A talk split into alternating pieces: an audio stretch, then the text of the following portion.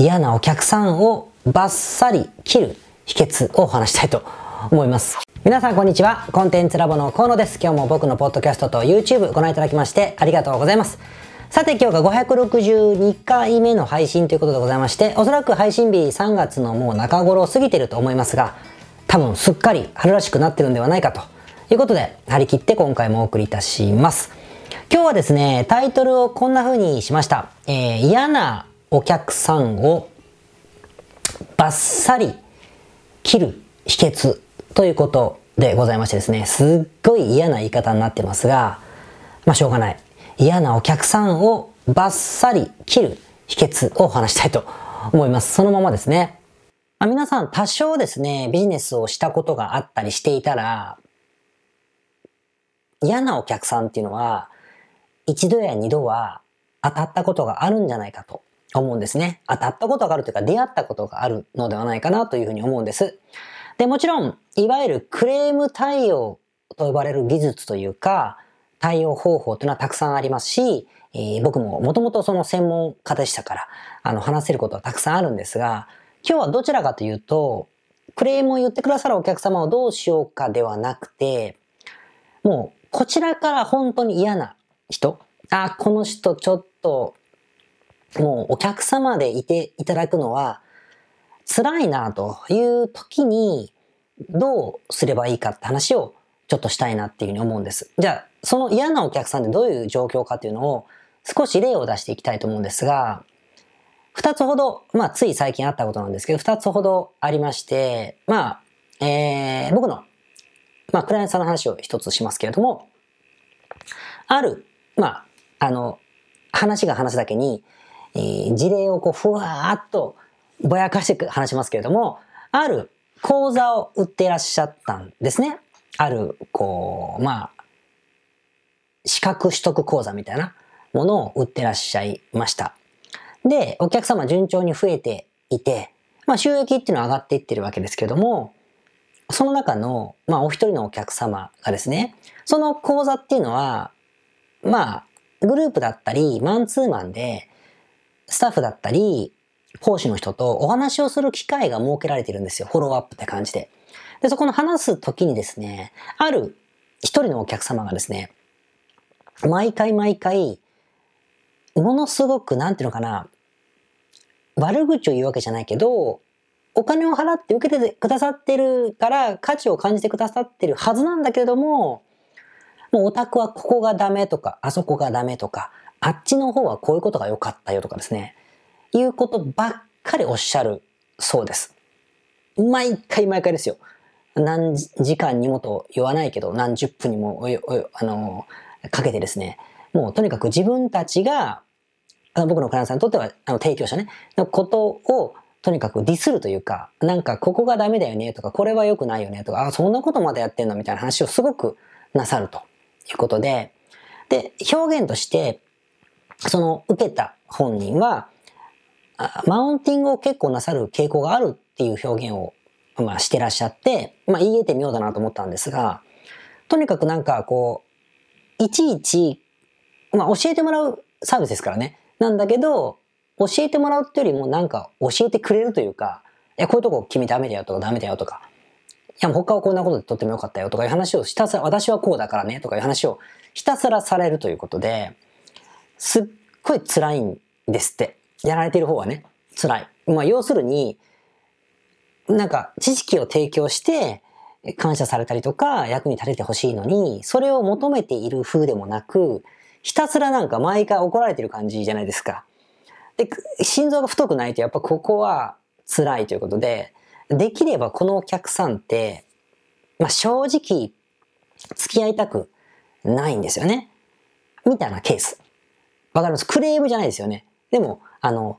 切りたいんですよ。もう、はっきり言えば、切りたい。もう非常に失礼な言い方かもしれない、切りたい。こういうケースが、あの、ある。ありませんか？あると。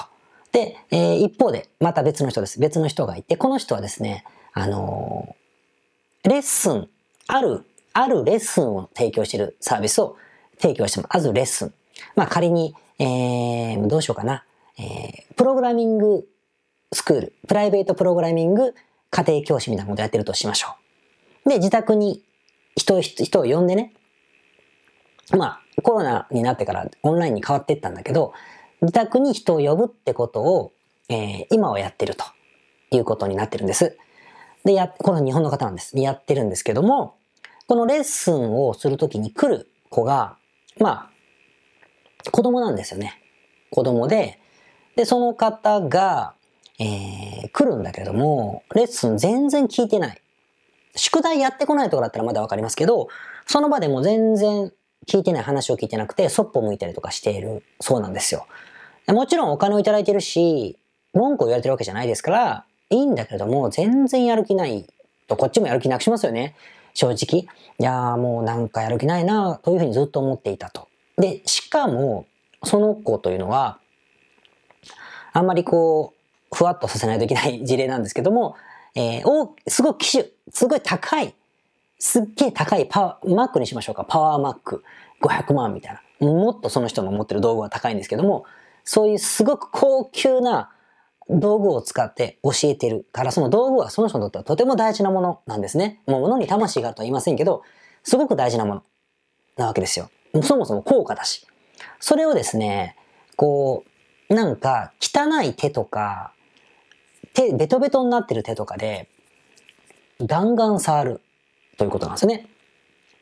やめてと言ってもやめてくれないということで、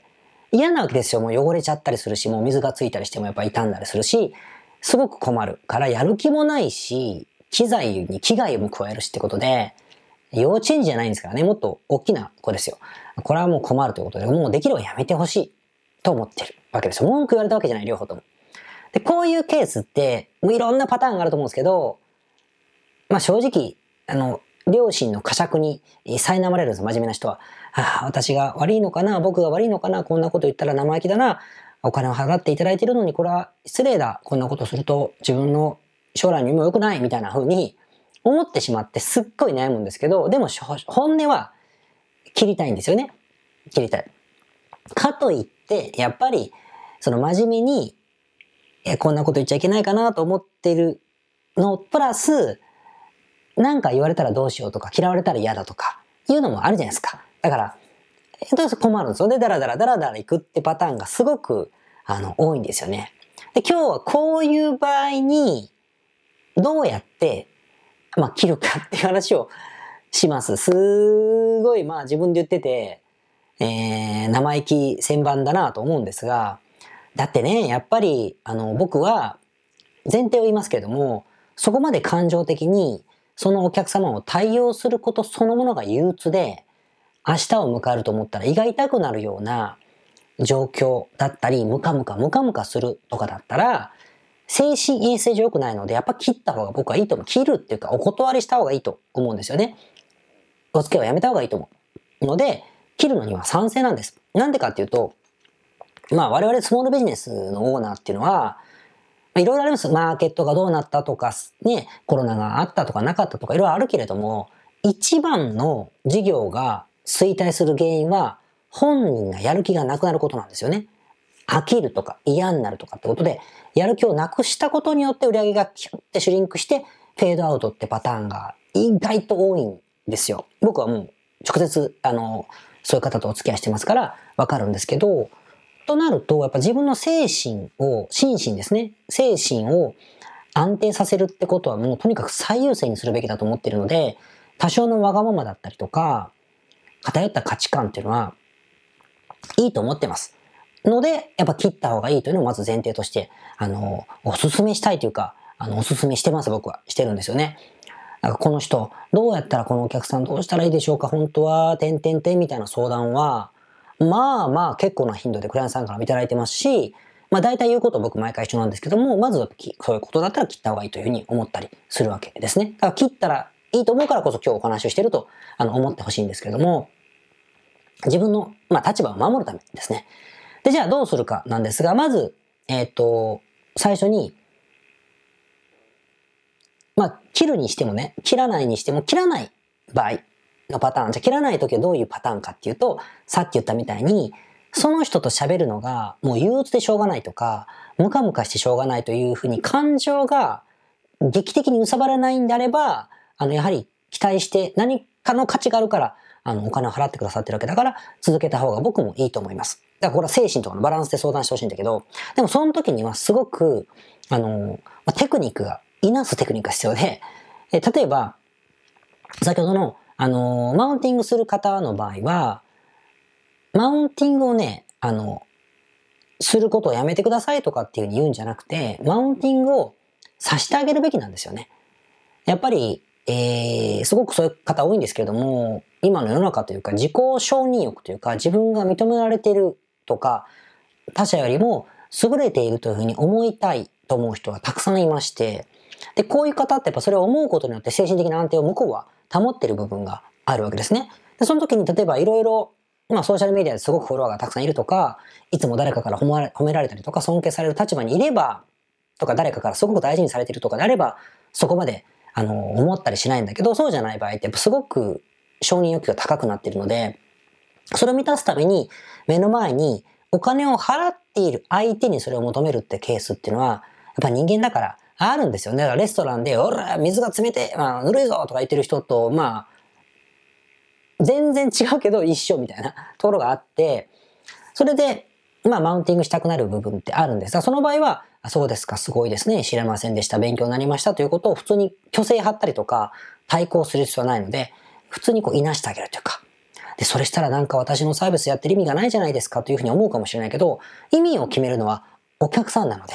客さんがそれでいいと思ってれば、あの、お客様で生き続けてくれるし、それが価値がないと思えば、自分が自慢してるばっかりで褒められてるばっかりが意味ないと思うなら切り替えられるし、それも嫌だったら、あの、お辞めになる。要はお客様ではなくなると思うから、それはね、あんまりね、気にしてもしょうがないですね。かそれでうまくいなしてあげるっていう、その自己承認欲を満たしてあげるという意味が自分の役割なんだなって思ってお話を聞いてあげるってことがすごく重要になりますね。あと、さっきの、えっと、汚い手で高級なものを触るとか、やる気が全然ないのも、あそういうふうに、そういうふうな子なんだなと思って振る舞う。あやる気出ないよねって言いながら、その時、まあその日はもうトランプだってしたっていうぐらいかもしれません。もう親が怒るかもしれませんけど、とかね、触るのは逆に、この子はいつも触るんだからと思って最初にじゃあ手拭こうか言ったり、10分に1回手を拭くとかですね、いうふうに、まあ向こうに合わせてあげるっていうふうにして、いなすってことがすごく重要になると思いますね。対抗したりとか、あいうことじゃなくて。でも、これが大事で、でもそれができないから、切りたいとか悩んでるするわけだから、やっぱ切る方向で話をしたいと思うんですが、じゃあそれはそれでできる人はやってください。だけどそうじゃない場合に切るときに、まあ、まずやってはいけないことから言いましょう。やってはいけないお客様の切り方、円満ならない切り方は、まず一つ、えー、言ってはいけないセリフがあるんだけど、まず、まあ要求が過激だったりとか、いろいろあると思うんですよ。の時に、あなた、さっき言った、あなたが言ってることは、私のサービスだったらできるわけないでしょみたいな。例えばお金、こんなにお金をもらってないんだから、それができるわけないじゃないかとか、その、あなたが払ってるお金に対してやるわけないじゃんみたいな話を、正論をぶつけちゃうとか。もしくは、相手が例えばあなたはこういうことで、河野さんこんなことであなた全然無知ねとこういうことになってるのよみたいな話をされた時に、それに対して、それ違いますからっていうふうに真っ向で反論するとかですね。いうふうなことっていうのは、まず揉めるっていうか、まず円満にならないですね。当然、言った言わない、言った言わないでこう、戦っていくだけだから、お互い笑ってても戦ってるだけになっちゃうので、あまりいい、あの、切り方はできないし、そもそもそんなことすると、相手の方を否定してることになるので、なんだろうな、私はお客様としてふさわしくないわけ、この野郎みたいな風になるだけだし、さらに輪をかけてあなたの意見は間違ってる。あなたがやってることは間違ってる。あなたが間違ってる。あなたは、の存在が間違ってるみたいになっちゃってですね、まあ、感情的なもつれになるだけなんですよ。こういう言い方は絶対してはいけない。あなたが間違ってる。考え方が間違ってる。理解が間違ってる。一般的ではない。みたいな表現は絶対にするべきじゃないんですね。じゃあ、どうやって、えー、説明するかですけれども、大前提としては、相手のことは100%認めるんです。相手の方のことを100%認めるし、150%悪くない。相手の方の、まあ、なんだろうな、ミスは一個もないというのを前提にご説明するべき。だけども断るんです。じゃあどうやって断るかというと、まあ、すごい雑に言うと、ギブアップするんですよ。ギブアップするのが一番いいです。どういうことかというと、例えば、えー、さっきの、こう、まあ、遊ぶ、遊ぶ子がいるというか、その全然レッスン受けない子がいる。そっぽ向いてて全然受けないとか、汚い手で触るとかってことで嫌でしょうがなかったという場合ね、しょうがなかったという場合に、じゃあそれ、まあ、子供には説明、親になんていうか、これ僕実際そういう説明したんですけど、その方こう言ったらどうかっていうふうに言ったんですが、まずギブアップするってどういうことかというと、そのお子さんは、えー、やっぱり、そのレッスンに興味がなかったり、やる気が続かない、集中力が続かない子だと思うんですと。で、私の、それは私の教え方がもっともっと工夫をして、興味を引きつけるようにできたら一番いいだろうし、興味がないんだから興味が引きつけるということができなかったところにおそらく問題があるんだし、実はそうじゃないですか。引きつけることができれば引きつけるんだから。だし、さらに、それがつまんなかったら別の遊びに切り替えて、えー、なんか、まず盛り上げたり人間関係作ることからできることが大事だったりとか、あと、えー、汚い手で触ることについても、最初に必ず10分に1回手を拭くっていう風な幼稚園みたいな指示をしっかりしてあげたり、そのウェットチップを置いとくとか、あ逆に高級な材料を触られてもそれが別に痛くもないような経済状況っていうか保険かけとくとかね、カバーかけとくとか、もしくはそれとはまた別の、えー、壊れてもいいものをまたもう一個用意しといてそれを触らせるってこうやってことができれば一番いいんだと思いますというふうに向こうに合わせることが本当は正しいんだと思います。あなたたちにとってそれが一番素晴らしいんだと私は思っていますということをまず言うんですよ。だってその子は悪くないわけだから、その子にとって良い習い事をすることが一番いいでしょ、本当は。だから、それは、よくまあ、本当ひっくり、もう一周回して親の、あの、問題もあると思いますよ。だけど、そういうことができれば一番いいですね、と。だけども、そこまで私には体力がありませんとか、そこまでできる組織力がありません。そこまでできる資金力がありません。そこまでできる余裕がないのです。のですと。ですから、残念ながらそこまでできないってことは、あなた方の力にはなれそうにないので、えー、お受けすることをご辞退したいと思いますというふうに言うって意味ですね。意味わかります？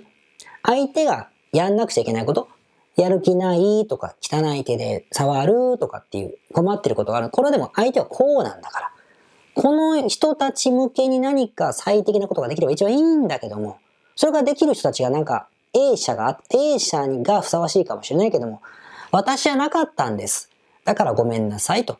それを、えー、最初に気づいてもらえなかった自分も悪かった。自分が悪かった。そしてこれからは、え、それができないから申し訳ないけどもやめましょうという話をしましょうってことですね。これがやっぱ最適な断り方、切り方だと思います。切り方ですね。でもちろん頭がいいとか勘がいいお客様だったらピンときますよ。ああ、切ってきたな、こいつってことはわかる。僕だったら気づきます。けれども、角は立ちませんよね。最悪ね。ああ、そうか、俺が言ってることはできないんだなと。でもし、あの、それ言ってね、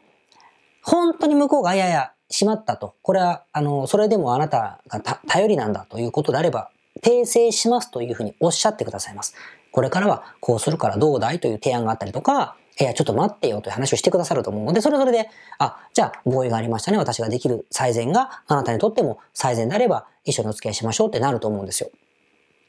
実際、あの、そのレッスンの方は僕がそうやってアドバイスをして、その通り、その通りかはわかんないけど、まあ、そんな感じのことを、あの、親子さんにご説明したときに、えー、じゃあ分かったかよ、じゃなくて、あ、そうだったんですか、じゃあ合わせますから、あなたができるベストなものに合わせますから、よろしくと。で、もし合わせられなかったら、ご辞退いただいて結構ですからっていうにちょっと続いたんですよね。だからまあそういうケースもあるんだけど、でもそう言わないと、やっぱり円満に切ることすらできないってことになるわけですね。だから、さっきのマウンティングをする人がいるっていう話がありましたが、それについても、あの否定するんじゃなくて、なるほど素晴らしいですね。なるほど、勉強になりますね。ところで、これまでたくさん教えてくださったし、えっと、私の知らないこともたくさんご存知なようなので、私にとってはお役に立てるようにちょっと思えないし、それをさらに技術的に進化させて、あなたが期待するようなものを、もう今まで教えてくれたり、否定されたことが全てインクルードできるように改善できればいいんだけど、その余裕がない。今、満足いただいている方々に提供するので精一杯なので、あなたがおっしゃっているようなレベルには達することができませんと。そう、そこまでのカテゴリーができません。ですから、力になれないと思うので、ご辞退させてくださいというふうに断るって意味ですね。マウンティングされていることについては、なるほど、もうあなたが正しいと。あなたが正しいんだけど、その通り私は合わせてあげられないと。あすいません、もう私もう力不足で合わせますということも必要ないし、それちょっと違うね、そんな金でそのやるわけないじゃん。とかも違うし、そもそもその言ってる情報間違ってるって話をしろって意味でも全くなくて、そうなんでしょうと。だけども、私にはそれをできる力がありませんというふうに言って断るっていうのがおそらく、うん、一番円満ですね。しつこいですけれども、えー、せっかく頼ってくださってるお客様を断るんですから、あの、僕は自己啓発の著者みたいにですね、嫌な客は綺麗みたいな風に、そこまで偉そうには考えられないけれども、やっぱ自分の心を守るためには切るしかないくてやるので、勘がいい人だったら気づきます。絶対に気づきます。ああ、切られたなってことになるんですけども、まあ、しょうがない。感づかれてもね、そういうサインなんですか。でも、角は立たないから、せめてそんな風に言ったらいいと思います。だからまあ、まああんまりね、生意気言って自分に合わないお客様全部あいつダメ、こっちダメって言ってる人もちょっとどうかと思いますけれども、真面目な人でね、あ、この人ほんと嫌だ、喋るだけでももう嫌だと思ってるんだけど、なんか耐えられてるなと思ってる人は、まあ、こんな風にバサッといくのもですね、長続きさせる秘訣じゃないかなっていうふうには、あの、思いますね。えー、まあ、僕も正直、あのー、もうこの何年もないですけれども、やっぱりね、えー、あ、これは無理だなと思う方は、あの、お断りしてきたことも、あの、ありますしですね、えー、気持ちはわかるんですよね。とっても生意気だなと思いますけれどもま、自分を守るためにしょうがないなと思ったりしますし、あの、自分のスタッフにもですね、そんな風に言うようにしているし、えー、クランさんにもそんな風に進めることが多いので、えー、まあ大事なことかなと思います。で、今日のテーマじゃないから、あの、長く話しませんが、クレーム対応も実は同じで、クレーム対応もね、一番、あの、二次クレームって言って、何か怒られた時に、その返信の仕方とか答え方が火をつけるってことがほとんどなんですよ、クレームっていうのは。その答え方の時にじゃあ火をつけるのは何かっつったら大体は相手が間違ってるという答え方をしたときです。あなた間違ってるってなくても規約に載ってますとかね、えっ、ー、と、この金額でできる会社は他社にないと思いますとかさ、うちは精一杯やってますとかですね。もう絶対もう、もう、もう地雷ですよ。この、もうこれダメです。ダメです。だからそう、もちろん同じこと言うんだけど言い方があるんですよね。これはまあちょっとまた別の機会で話しますが、まあポイントは相手のことが間違ってると言わない。相手のことが正しい。普通こういうことするよね。みたいなこと言われたら、いや、もちろんそれができたらあなたにとっては最高だということはよくわかってるんです。間違ってありません。でも僕らにはそれはできないんです。ごめんなさい。というふうに言わないといけないんですよ。そうしないとこう、話し合いが始まらないので、まあ、それもよく考えながら、あの、クレーム対応なさると、全部に使える方法じゃないかなっていうふうに思いますね。まだこんなふうな考えできたら、人類に戦争は起こらない気もしますけどね、あの相手のことを認めて、でも自分とは違うってことも認めてもらうっていうこと。ジャイアンみたいに合わせろよ、この野郎とかね。私が合わせますよということじゃないから、まあ、すごく、あの、僕にとっては、あの、フェアだなと思って、あの、ずっとクレーム対応の時代からですね、もうだから本当、会社員の時代なんか、あの含めれば、20年以上こんな感じでね、あの、ことに赤たってきましたけどね、えー、そんな風に考えるといいんじゃないかなと思います。参考になりましたでしょうか？えー、それでは早速気になるお客様いれば、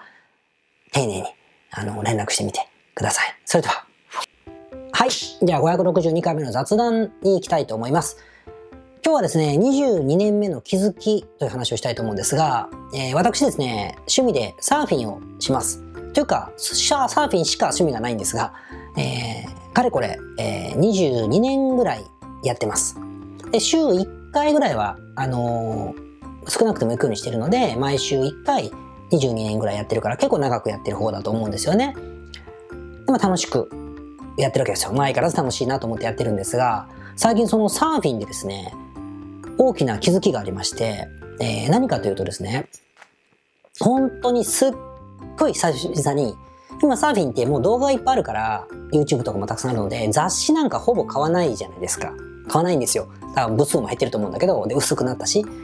でも何何かのきっかけで僕誰かを待ってる時かな、子供を待ってるかなんかの時にコンビニに行ったら、たまたまサーフィン雑誌があって、その雑誌、あのー、まあ、サーフィンライフって言うんですけど、昔ですよ、本当駆け出しの頃っていうか22年ぐらい前は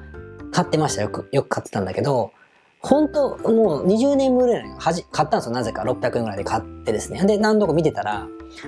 テイクオフを徹底攻略とかっていうテーマでね、技術論が書いてあって、テイクオフってサーフィンで言うとこうパドルして、板が走って波にグッと乗乗ることをテイクオフって言うんですけど、まあ、これを突き詰めようって書いてあったわけで、それこう読んでたんですよ。ふんふんみたいな。まあ、ね、長くやってるから、もう知ってるぜって感じじゃないですか。大して上手くないくせに。だけど知ってるぜって感じ見てたんだけど、テイクオフのコツのところにですね、まあ、どうでもいい話ですよ。テイクオフってこう、サーフィンの板の上にパーンってこう一瞬で1、2、3っていうショートボードだと速いから、ロングボードだとこう、あの、波が崩れるまで、走り出してから波が崩れるまで時間があるから、要は、ロングボードって波が崩れるもっともっと手前で走り出すので、走り出してから波が崩れるまで、要は斜面になるまでに、時間があるからゆっくりえっからほっから立ったって立てるんですよ。だけど、ショートボードっていうのはこう、走り出す瞬間からが遅いので、浮力がちっちゃいから。こう波がこう、うーっと来て、こう、うーっと来て、こう、ぐわーっと盛り上がって、こう、崩れるんだけど、この盛り上がった、ここでしか、あの、走り出さないし、ここ、崩れるここまで立たないといけないんですよ。ロングボードはぐーって、この辺でもう滑り出せるから、ここからここまで立てるんだけど、わかります？波がこう、盛り上がるとしたら、こう、バシャーンって増えるとしたら、ロングボードはここから走り出せるから、ここから、ここまで立てばいいでしょでも、ショートボードはこうって、ここ、ここ、ここから走り出して、ここまでで立たないといけないんですよ。で、こう、横にピューッと滑っていくんですけど、で、その、まあ、どうでもいいや。その時に、1、2、3ってこう立つ時にですね、こう、結構パーンって飛び乗る、パーンって飛び乗るみたいなイメージがあるんですよ、テイクオフって。なんだけど、その本によると、まあ、どうでもいいかも、板に、板をこう、水にグッと沈めて押し当てて、波の面と合わせて押し当ててからその押し当てたこの間に足をキュッと入れるみたいなことが書いてあってですね、こうサーフィンしてる人わかると思うんですけど、まあどうでもいいや。とにかくやり方が僕の概念とちょっと違ったんですよ。僕はパッパッと上に、上に立つってイメージですごくいたんです。22年間。だけど、板を沈めて、その間に足を潜らせる。どっちも立てますよね。板があって、ここにこう、トンって立つのと、沈めて、沈めて、こう足をこうクッと入れるのと、ちょっと意味が違うじゃないですか。今実演したいんだけど。ですね。だから、あのー、ちょっと違うんですよ。で、これが僕ね、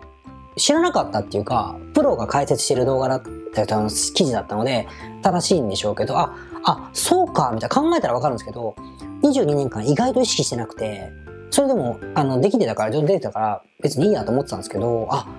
と思ってですね、これ、気づきなんですよね。あみたいな。なんで誰も教えてくれなかったの？みたいな感じで、で、早速これ読んだ次のサーフィンとかその次のサーフィンでやってみたらですね、これが結構うまくいくんですよね。全然なんかまあ、最初の速度が出るというか、すごくうまいこと、最初のこう、こう普通乗った瞬間にプンってこう加速するんですけど、それがやりやすくなった感じがあってですね、とにかくまあ気づきがあったってことですよ。で、話長いな。つまり22年間経っても、何かを知ろうとすることによって新しい気づき発見ってあるなってことがめちゃくちゃ僕は新鮮でここ何回かですねサーフィンちょっと練習してるぐらいの感じ練習なんかしなかったのにまで。楽しむだけでやってたんだけど練習するモードになったりとかしてですね結構あのワクワクあのしてたんです。だからやっぱり年を取ったら余計だけど新しい当たり前に知ってると思ってることもどんどんやっとけばね、気づきってもっとたくさんあったんだろうなと思って22年間何やってんだろうと思いながらですね、思ったし、まあ自分のクライアントさんとかもね、ウェブサイト制作について、なんだっけな、自分で作る方なんだけど、分かってたつもりでやってたけど、ある時ね、お金を払って本当習ったんですって若いお兄ちゃんに。あの、ご存知なんですよ、本人も。だけどそれでね、結構気づきがあって、すごいワクワクしてるなっておっしゃってたんで、まあ、そういうのってやっぱいろいろあるんだなと思ったから、まあ知識を深めると言いますかですね、深く掘っていくっていうのは、やっぱ刺激があるなとあの思いましたよ。だからコロナで家にいるからといってですね、もうこの話ばっかしてますけど、まあ単調になるとかね、旅行できないから刺激がないとか、移動距離が少ないからアイデアが少ないということももちろんあるけれども、なんかね、新しいことを知ろうとすることによって、知ってるつもりのものがですね、すごく深く理解できることもあるから、あのー、バカにしちゃいけないなと思ったという話でございましてですね。だからサーフィン、これやってる方で聞いてる方がいればですけれども、あの、テイクオフ、しかも、あの、こう、間にこう、スッと引き寄せるって感じこう、板をこう、沈めて、沈めてっていうかね、フェースに合わせて、この間にこう足を入れるってことが知らなかった方ですね。ぜひ、あの、最新号の、かな一つ前ぐらいのサーフィンライフを見ていただければですね、こう20年選手でも気づきがあるんじゃないかなと思いますので、えー、そのご報告でございました。それでは、また来週お会いしましょう。皆さん、こんにちは。コンテンツラボの河野と申します。この YouTube チャンネルをご覧いただきましてありがとうございます。え普段は在住の起業家の皆さんにインターネットを使ったビジネスのサポートをさせていただいております。これまで、え約3000人の方々のビジネスのサポートを行い、すべてのクライアントさんの売上総額は300億を超えているぐらいだと思います。えこのチャンネルではそんな経験をもとにインターネットビジネスもしくはインターネットを使った起業について、え詳しく役に立つ情報をお送りするように心がけております。海外においての事例もとても豊富に含んでいますので、日本の方にも適用できることがとっても多いと思っております。ぜひチャンネル登録をして配信をご覧になってみてください。ポッドキャストをお聞きの皆様、こんにちは。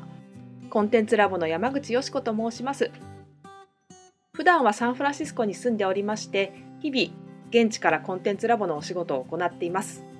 いつもご視聴ありがとうございます。いつも聞いてくださっている海外在住の方、日本在住の方、起業して制約のない自由なライフスタイルを実現したいと思っていませんか？今日はそんな皆様にですねお知らせとお願いがありましてこんな風に最後にお邪魔させていただいていますそのお願いというのはですねコンテンツラボのコンサルティングサービスについて知っていただくということです。で、あのー、番組の中でも河野が時々メンバーさんと呼ばせていただいていることがありますのでご存知の方も多いと思います。起業前の方にはビジネスプランを一緒に考えることから始め起業後の方には集客組織化異業種展開だったりはたまたお金の残し方とかそして望むライフスタイルの実現というところまでですねメールやオンライン通話でのコンサルティングのほかに学べる仕組みとしてあの定期的に私たちの方からコンサルティングを受けていただいているメンバーさん用に教材をあのお配りしたりですね。あと世界各地にお住まいの起業してビジネスの広がりを目指す日本人の方同士とつながれる仕組みを取り入れたりといったコンサルティングやコミュニティ参加が全て入ったサービスになっております。私たちのクライアントさんは7割が海外在住者在住者さんでですね。3割が日本にお住まいの方です。これから起業したい方、すでに起業している方、あとはあの起業して少し時間が経ってもうあの成長期に入られている方皆さんそれぞれあのビジネスのステージはそれぞれですけれどもとても刺激的にご一緒させていただいています。でよく聞かれるのですけれども海外在住ということにかかわらずですね私どもでは日本にお住まいでビジネスを展開している方とかあの起業計画されている方にもお使いいただけるコンサルティングサービスとなっていますのでご安心ください。起業前起業後日本海外とか関わらずプロフェッショナルな支援やコミュニティ参加でもっともっと成長したいとお考えの方におすすめのコンサルティングサービスとなっております。であの知っていただくことがお願いだったのですけれどもここからは皆さんにあのまた別のお知らせになりますがご興味がある方のために河野が世界各都市で実施して大好評をいただいているネット企業ビジネスセミナーを無料で公開しています。まだ何をしていいかわからない方にはどんなビジネスをするべきかすでに何かを始めている方のためにはどのようにビジネスを成長させるのかといったような濃い内容をですね4時間以上でとても詳しくお話ししています。もちろんあのコンテンツラボの強みとして今まであの一緒にサポートして大きくなってきた実際起業されている方たちの生の声も聞けてしまう貴重なものになっています。そしてさらに特別に今回取り下ろした「How to」というものを含めた実践編のセミナーも特別にご覧いただけるようになっております。ネットショップを始めてみたいとかサービス業をしてみたいコンサルティングやコーチング業をやってみたい自分の持っている情報を売ってみたいなどですね全てカバーしている動画セミナーになっています。で先ほども申したように視聴は無料となっておりますので今すぐこのメールの中にある概要のリンクをクリックいただくかコンテンツラボという名前で検索して動画を請求してご覧になってください。